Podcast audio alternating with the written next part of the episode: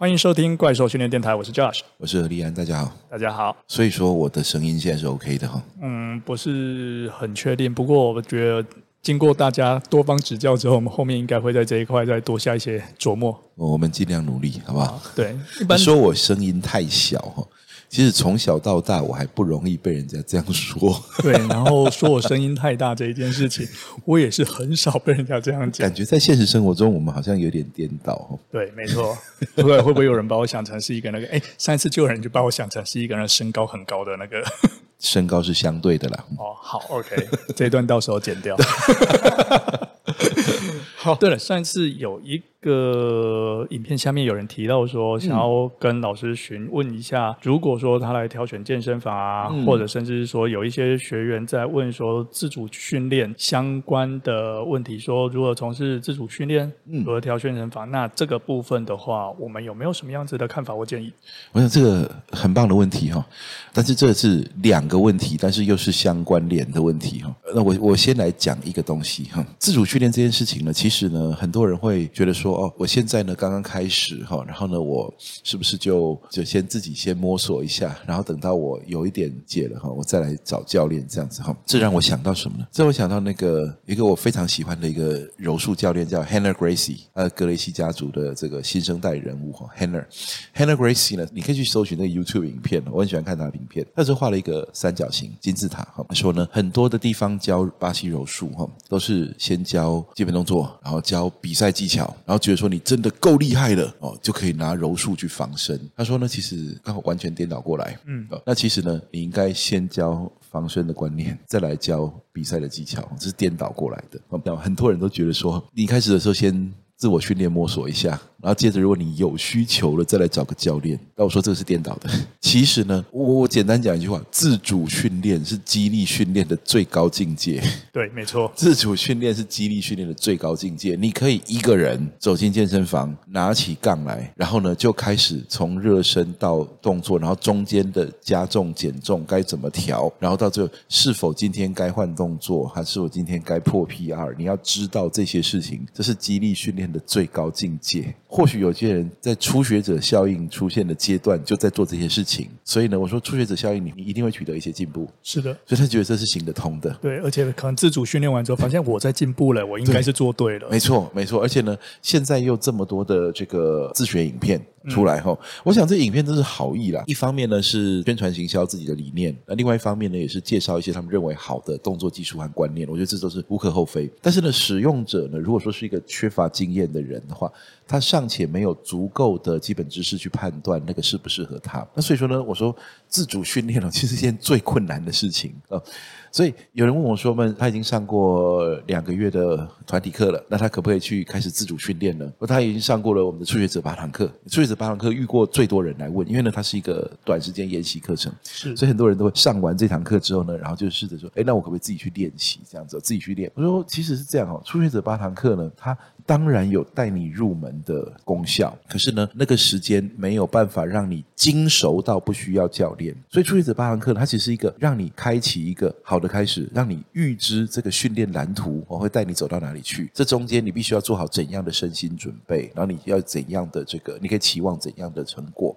然后在你过程当中，你也学习一些动作控制技巧，让你真正知道事情不是像他表象上面的感受那样。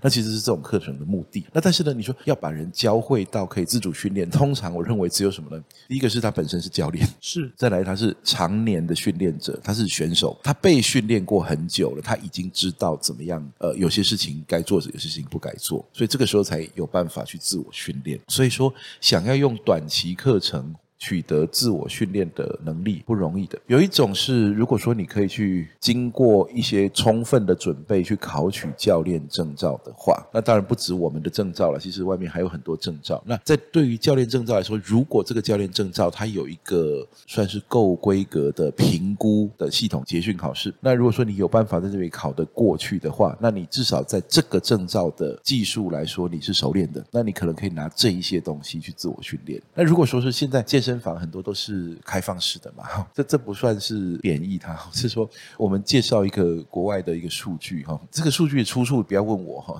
因为呢这是我们在学学校的时候上课的时候呢，老师顺口提到的。不过我相信你去查应该可以查得到，就是百分之七十的健身房会员在开始几个月之后会不再回来，所以健身房其实它开的那种开放式让你自主训练的这一种，其实它主要的商业经营模式其实是在收那个常年的费用去维持哈，那并不是说这是一个最好的运动方式。我想这讲的会不会有点太太过头了哈？不过我相信我们听众大概了解，我们不是说那个不好，对对对，我们不是说那个不好，而是说呢，这是我在我在呈现国外的哈，国内怎么样，我们就你你一定不要不要完全的就去去认为说它是完全一样的状况。我在国外很多健身房，它开着开很长的时间啊，然后它完全是里面甚至一个教练都没有，然后只有柜台人员，然后让你自己去运动这样子。但那一种健身房很大的获利来自于有些人缴的钱是不会来的，是 因为这种获利是很惊人的，所以说你会看到到处都有这种形式的健身房。那他们也会标榜说，你就来练啊，不用教练，我们这里没有人跟你推销，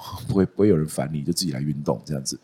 那其实呢，那种通常哦，它必须是非常非常防呆的器材才行。是。那如果说你今天谈探讨的是这种自由重量训练的话，尤其是。呃，这个举重建立、特殊杠哦、非传统式训练、Strongman 这种 style 的训练，你没有一定的训练背景，其实它是非常危险的。我只能这样说，它很安全，前提是你有训练，有点像开车一样，或者说你没有学过开车，直接把人放进车里面，让他就去马路上练车，那其实你也想知道，那是很危险的事情。那所以呢，其实我说健身房里面。你你需要的其实一段可能还不太短的训练背景，然后才开始自我训练。所以我说，自我训练要把它当成后期哈最高境界、最高等级的一个那种技术表现，而不是训练初期摸索、尝试错误。尝试错误的过程呢，自主训练的代价太高，我真的不推荐。那有一个问题，应该是现在遇到会想要询问自主训练的学员哦，就是说，呃，他知道他可能还在。起步的阶段，不是那种练成精的那个爱好者，嗯、但是呃，在上完课之后，他怕一些动作忘记啊，他想要去找到一个地方，他可以去复习教练教过的东西。嗯然后把这一次呃，不管是团体课或私教课的课表呢，再简单做一些复习，然后让他下一次的动作可以更标准，然后学习效率更高。那这样子的状况，这一种训练有什么样子的建议？这种训练呢，有几个建议哦。第一个就是你不要去超过你的进度了，不要去超进度。因为呢，这重量训练哦。是一个很有魔性的东西哈，那你一天一天会会吸引你想要破纪录哈，那那这个是地方就是要小心哦，这第一个。第二个就是说你要计算一下你的疲劳恢复的那周期，然后因为训练总量其实不能够任意乱加的。你昨天去吃到饱餐厅吃完了，今天非常非常饱，那今天呢突然间又有另外一桌朋友揪你去吃到饱，你要再吃了一次哈。那假设你连这个礼拜连续这样做了五次哈，我想对你的整个身体的消化系统啊，对整个甚至不要讲，就是你感觉上你就是很不舒服。所以说呢，这个是不能一直乱加上去。所以假设你的这个课程呢，它已经是够密集的，一个礼拜两到三次的话，其实额外训练，坦白说哈，如果你是为了熟悉动作的话，就你就徒手不要负重量，或者是拿很轻的东西练动作就好。哦这是可能是一个要注意的。那如果说呢，其实你的频率真的很低，好，那你想要额外增加训练次数，而你那个训练量也还 OK 的话，那这样子的话，当然其实我会建议你呢，就是找一些你课表里面已经有把握的东西，你去复习那个你会的，但是呢，你让那个你。不会的。留在课堂上让教练指导，这是比较不出错的方法。那当然说，你说这个 天地之大哈，一定会有一些人很厉害，无师自通哈。像 Mark Rippetoe 他写那个肌力训练圣经，他就说呢，呃，就曾经有人跟他说，那就看这本书，完全没有教练，然后呢，在家里弄一个 home gym，然后就看着他写的书，然后就把五个动作都学会。哦我相信以他那本书那个详细的程度哈，简直像研究所的那个教科书一样哈。其实我觉得这是有可能的啊，这是有可能，只是说呢，呃，在这过程。中呢，这个如果说你没有对自己的这种学习力没有很有把握，而且呢对这种东西不是太理解的话，其实他还是找个人来学习比较好。那其实这个又牵扯到另外一个问题了。我刚刚其实好像还有另外一个问题是怎么选健身房？哦、对，怎么选健身房这件事。我想怎么选健身房，纯粹看了，因为健身房的形态很多啊，健身房形态很多，所以第一个分别就是你到底想要去做器械式训练，还是想要做呃自由重量训练？他说器械式训练的话呢，他就呃选择就比较宽广了，因为它反正器械通常相对而言，它比较防呆，比较不容易做错。那所以说呢，如果你的目标是器械式训练的话，其实你找得到你喜欢的，有你喜欢的器械，大概就 OK 了。嗯，那我想比较有问题的是自由重量。自由重量这边的话呢，呃，就。比较需要注意的话，呃，我会建议几个东西哈，几个东西去注意看看哦。第一个就是它的那个安全规格，就自由重量场，它是一个呃蹲举架，然后呢保护杠都很健全的，不会说这一台缺了保护杠，然后那台的挂钩是用那胶带贴起来的，嗯，然后呢，这是这是第一个。第二个呢，去看那个杠铃的品质，杠铃哈，它一定会陈旧，因为那个东西可以用非常久。是，所以不是说哦，我刚刚看到杠铃要是新品啊，不倒不是这样，杠铃一定会陈旧，而陈旧的杠铃有的一二十年它还非常好用。那重点是看那个杠铃的品质，它有没有弯掉，有没有破损，它尾巴会不会掉下来？以前以前我们就有学校单位哈，然后呢那个杠啊。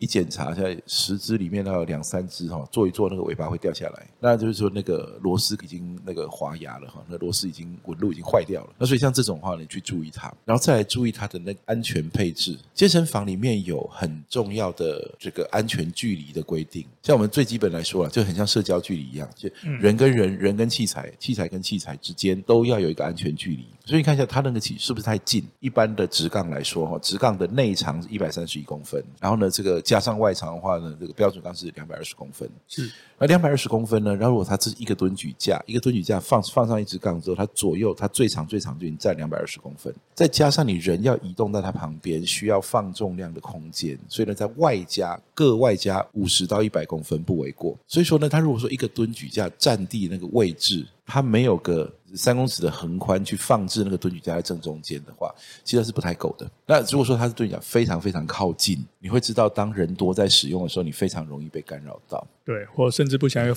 要去换个钢片，就被后面的杠给不小心 K 到。没错，没错。那再来一个就是看那个内部管理了。内部管理是什么意思呢？就是它那个。呃，器材哈，在没有人使用的时候，是不是都处于随时可用的状态？像有一些器材哈，就是像一些健身房的，它可能就是管理比较松散。你会看到那个杠片啊，层层叠叠的，然后不分类，然后呢，这杠铃啊，可能横七竖八的哈，往往角落堆哈，这样子。那像这种地方，不是说杠片没有按照顺序排就不能用，不是说杠铃没有放墙壁上挂好就不能用，不是那些东西不能用，而是这个地方的内部管理松散了，其实任何事情的风险都是提高的。例如说，你有可能在移动过程中提到一支杠。对，然后踩到一只横放在地上的水管，然后滑倒，这种小事烂事哈，都不是看原因，都是看几率。所以那个环境如果让这个几率提高的话，那就是等着看谁发生而已。所以呢，我常讲说，风险管理哈，管理的不是危险事件本身，管理的是那个发生的几率。你要把几率预先把它降低很多，你才不用直接去面对。那个风险本身，就像杠横放在地上，我们当然也可以说，哎，大家注意一下，地上有杠哦，小心不要踩到。那但是呢，你是让大家置于一个高风险的环境里面，直接面对那个风险去控管。那我说，我们要控那个几率，就是说我们地上都没有杠的时候，其实踩到杠滑倒、被杠绊倒的几率是多少？是没有。嗯，对。所以呢，我说，其实这几个东西是要去注意看的。好，那再来就是看保养问题了。我要说，东西会旧，但是呢，东西也会坏。那它那个坏掉的东西有没有修？如果说一个健身房里面有太多坏掉的器材被放在原地没有修，那你大概也要注意了。那个不是不是说你就不要去用那台器材就好哦。那其实可能显示着这里的内部管理是停摆的。那也就是说，你出事不一定马上有人处理，或者是呢有已经快出事的东西，不一定有人去帮你筛选掉。对，那像这种情况的话，其实都是自我训练哦，在找场地的时候呢，很重要的事情。再来就是那个啦，其实有一个最明显的，我我觉得可能要借这个机会来用力讲一下哈，卧推架哦是一定要有保护杠的哦，对，啊就是说有些地方它那个只有蹲举架有保护杠，卧推架是没有保护杠哦，我觉得那是不好的，那是真的非常不好，因为呢卧推呢，我说卧推是重量区里面最危险的动作，对，因为呢。所有的动作呢，只要杠比人高，就是高风险动作。是的，但是呢，如果说那个杠比人高，是凭你的实力去举起来的，比如说肩推是你推上去的，嗯、抓举是你甩上去的，就背蹲举都是你背起来的。是，那所以说那个都是你先有能力去移动那个重量，然后他才有办法比你高。但卧推是你自己躺下去的。对，也就是说，你可以没有任何实力，也可以躺在那个位置。然后你可能只是短短的一个主杠距离就把它举起来。对，然后呢，接着下来就发现完蛋了。是，那所以呢，这是一定要保护杠，保护者和保护人人一定有人为错误，所以尤其是你如果拉一个路边不认识的人说：“哎，你帮我 SPA 一下。”然后呢，这个。呃，我我等下推一个最大激励，基本上他也手法也不熟悉啦，或者是说他也经验不足啦。你说我我就专门找一个句句，那小心他也是掉以轻心，不当一回事。然后呢，或者他就没有太专注，这些通通都是人为错误。那所以呢，其实只有保护杠是最安全的。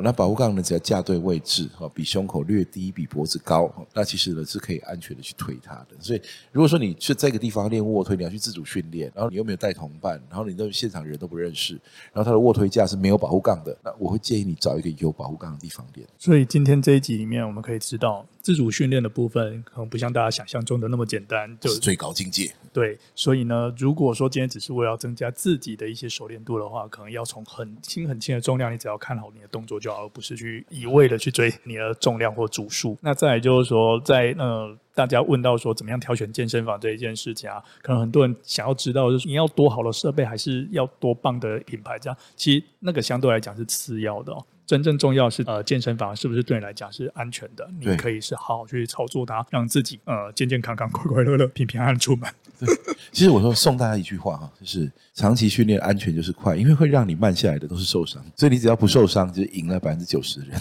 嗯，对，数字我乱说了，不过大家知道意思。对，所以这样子呢，我们才能够快快乐乐出门，平平安安回家。还是这句话，对，因为刚刚讲错了，要卡。好，好。那就先这样子喽。OK，OK，谢谢，拜拜。